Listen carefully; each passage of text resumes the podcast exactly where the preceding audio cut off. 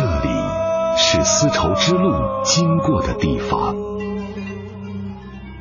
这里是中国面积最大的省级自治区，这里有绵延千里的天山，这里有一望无际的草原。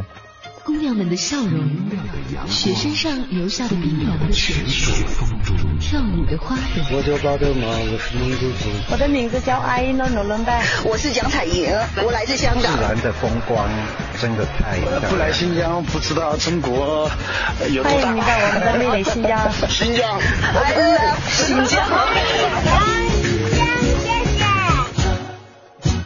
中华之声大型系列专题节目。美丽新疆。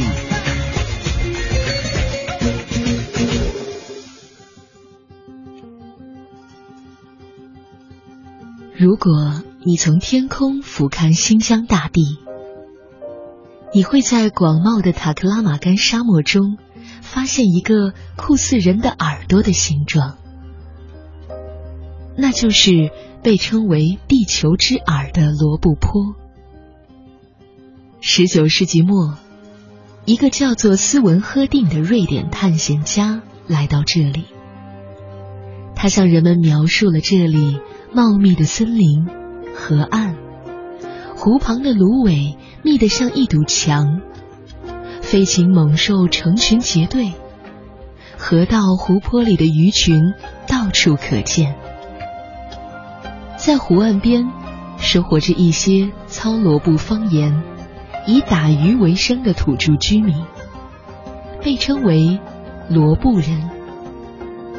他们热爱自己的家乡，把自己生活的地方称为阿布旦，在罗布语里的意思是美好的地方。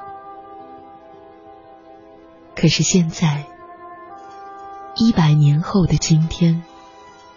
当我们的记者走进新疆玉犁县西南三十五公里处的罗布人村寨的时候，这里正在扬起阵阵沙尘。很难想象，传说中的阿布旦已经成了死亡之海。由于环境的变化，罗布人被迫迁徙。远离罗布泊，寻找新的水源地安居。当地人告诉我们说，阿布东老人是这里仅存的罗布人后代。于是我们在向导的带领下拜访老人一家。您在哪个位置？过来采访一下你。您您在房子吧？哦，这是一个他们的吊桥，我的天哪，这个走起来真是。哎呦呦，这这这摇的太厉害了！走，慢点啊！对啊，这片的景观倒真的是挺漂亮的。就沙漠边缘就是这样长着一片红柳林，是吗？对，这这等于是一片绿洲。这本来就是一片沙漠边上的绿洲啊。对对对，你如果站到沙漠顶上，你往这边看，沙漠往那边全是沙漠，就是沙漠腹地。这一块是塔克拉玛干沙漠的边缘嘛？完了以后，向这边望过来就是非常漂亮的一个绿洲。那是红柳的花吗？对，对，红柳花，主要生长的两种植物，一种是红柳，一种就是胡杨树。嗯，这个也只有这两种植物比较耐旱，是吧？对对对。这条这个水域是不是就是？这是对塔里木河的水。我们现在呢是在罗布人的村落。不远处呢，就是塔克拉玛干沙漠，能够看到起伏的沙丘。现在风刮起来了沙尘，此时此刻我们才能够真正的感受到罗布人他们生活的条件是多么的恶劣。说的已经眼睛都睁不开了。哎呀，你好，你好。啊，你好，你好。哎，这个经常这么刮沙土吗？哎，不会，今天你来了就是这样想起来了嘛，是吗？要不然就没有这个样子。平时不这样。没有没有。这是不是要下雨了呀？嗯，下雨的事情一般都没有。很少下雨。哎，刚才听到打雷了。呃，打雷了就没有。这就是活化石啊，罗罗布人存在的活化石，好几代人都在这儿。这这个地方就是阿布东大叔啊，常年在这儿生活地方啊。我们好几十年这个地方待的，我们可能我们爸爸也就这个地方长大。呃，那个时候他们就是这个地方没有开发的时候呀，我们在这个地方房子有。现在就你们家人住在这儿是吧？那边是你儿子家。哎，对对对。这是你你夫人。就是老杨刚子。老杨刚子。哎，杨刚子就是我们一起长大的，长了以后我们结婚的。一起长大的。嗯。他也是罗布人的后代。也是这个罗布人的后代。嗯嗯。在新疆住了十几年的学者杨子老师，也为我们介绍了罗布人的族源。这个罗布人是不同种族、不同民族啊融合在两河流域的一个部族。两河流域就是孔雀河跟那个塔里木河流域两河嘛。当年就是顺着这个河而下，就划着卡盆走到哪里，他就生存在哪里。呃，罗布人呢是维吾尔族的一个支系。就是他血脉里有维吾尔族的主脉，然后通过这个边境地区哈，以前好多民族了，都都从这个中亚过来的，以前这儿打仗也比较厉害啊，他就融合在一起了。这个阿布东是最早的一家一户，他的父辈都在这儿，曾经在这儿生活啊，现在岁数大，有的谢世了啊。就是说这块地方是他住的地方，最古老的地方，他旁边就是叫海子。大孩子、小孩子，大孩子周边就是一户啊，他以前都是散居的啊，没住这么多人，就一户。你要想到您家里头哈，得划卡盆，他当地叫卡盆啊，他不叫船划到很远地方才找一户啊。他当时是这样的啊。那时候水大是吧？水大，那个时候水大。阿布东大叔说的水大的时期，是在很多年前，那时。每到夏季，天山、昆仑山的雪水消融，我国最长的内陆河塔里木河，就像咆哮的野马，自西向东奔流而下。所经之处，地势低洼的地方就会剩下一片片水面。罗布泊就是塔里木河最下游、最低洼的地方。据说水面最大的时候有两千多平方公里。罗布人划着他们的卡棚，也就是独木舟，带着鱼叉和渔网，将鲜美的鱼带回来供全家分享。直到现在，阿布东老人每天最主要的工作还是打鱼。只是打鱼的地方不再是碧波荡漾的罗布泊，而是附近的一个小海子。那只卡棚也是老人自己做的。那个胡杨，一口胡杨嘛，就中间刨开，刨开的就五个人的话，三担就弄完。五个人三天。嗯，三担搞完。就是每天是早上起来去打鱼。哎，晚上撒个网，明天早上就出哈。哦，晚上把网撒下去。哎，对对对。早上起来以后把船摇出去。哎，对对对。然后收网。哎，收网。每天能打多少鱼？那个是不一定的，有的时候大，有的时候小，二三十公斤、五十公斤左右。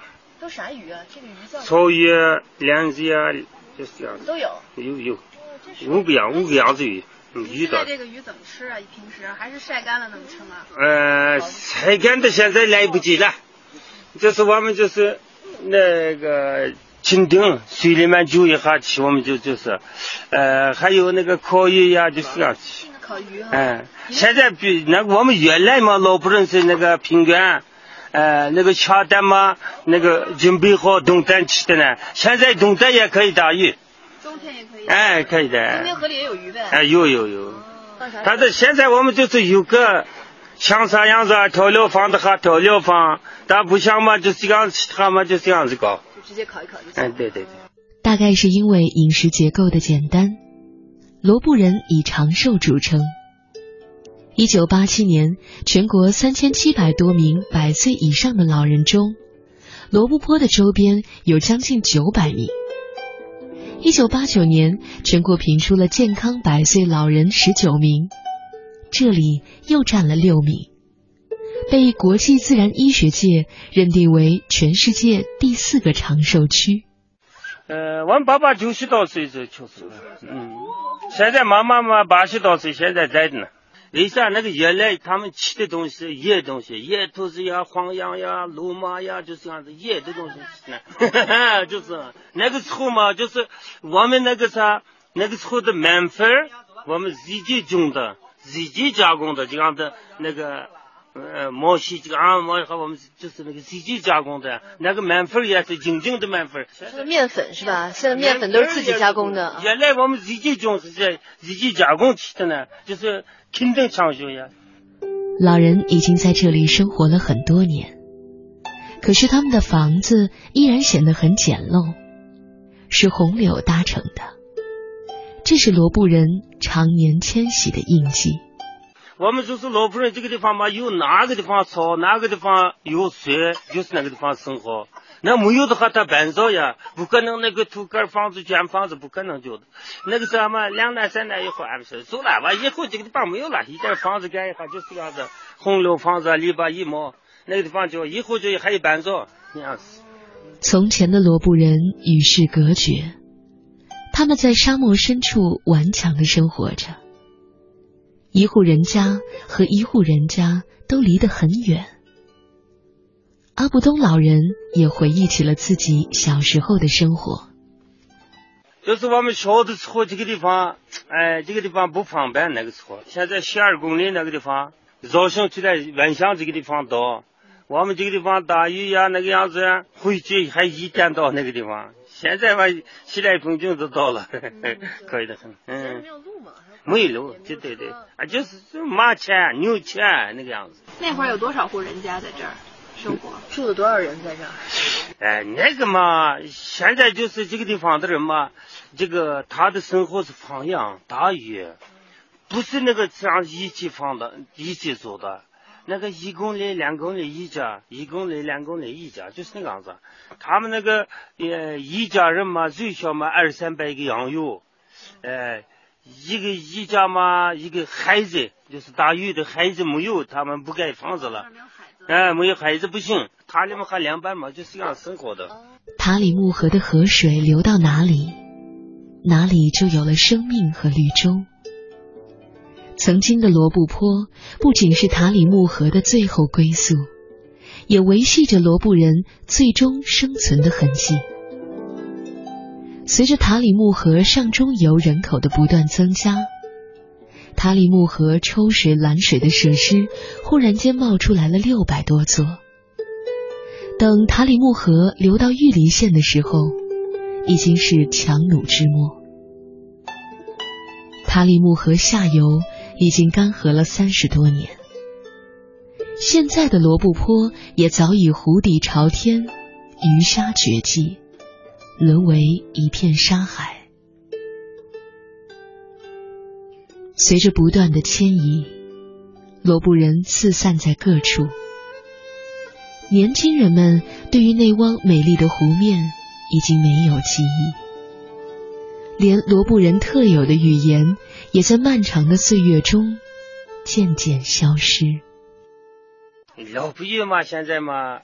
那个他他用的还也不知道，我们儿子也不知道老婆婆的语那个语言，他不知道现在，哎，我们也就是那个爸爸学会的一点知道呢。那个啥现在咱不用了，那个原来嘛就是那个红柳，就是那个红柳鸡嘛，就是那个啊红柳，哎，我们这维族话嘛有红，那个有红，老婆话嘛扑他，那个远得很，扑他叫一下，哎，那个是远得很。我儿子也不知道葡萄，哎，那个那个葡萄拿过来，那个样教的他也不知道，哎，葡萄啥东西，他不知道呀，现在。你也就知道一点点了，是吧？我一代一代知道。就是你爸爸教你的是吧？嗯。慢慢的，现在也没有多少人知道了。你儿子再不知道，就更没有人知道。就是，慢慢慢慢不知道。你是最后知道的。就是，以后就没有了这个话，也没知道。关于往事的回忆逐渐模糊，可是祖先留下的歌声里。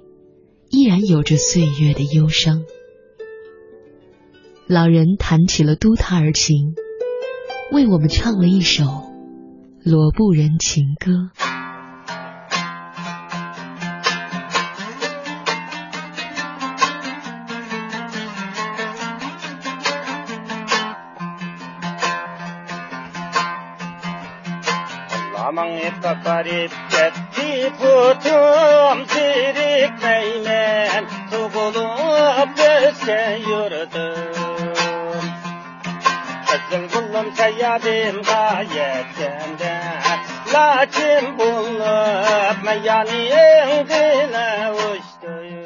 在历史的长河中，也许罗布人不过是一朵汇入洪流的浪花，随着自然的变迁，逐渐改变了原始的生活方式。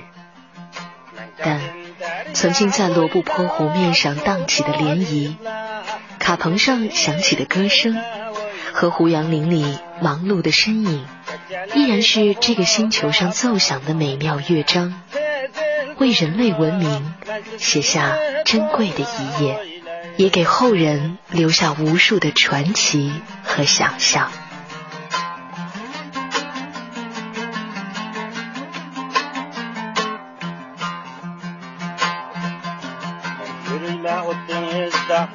karamsiz qizil gullim biz sirapga qaramsiz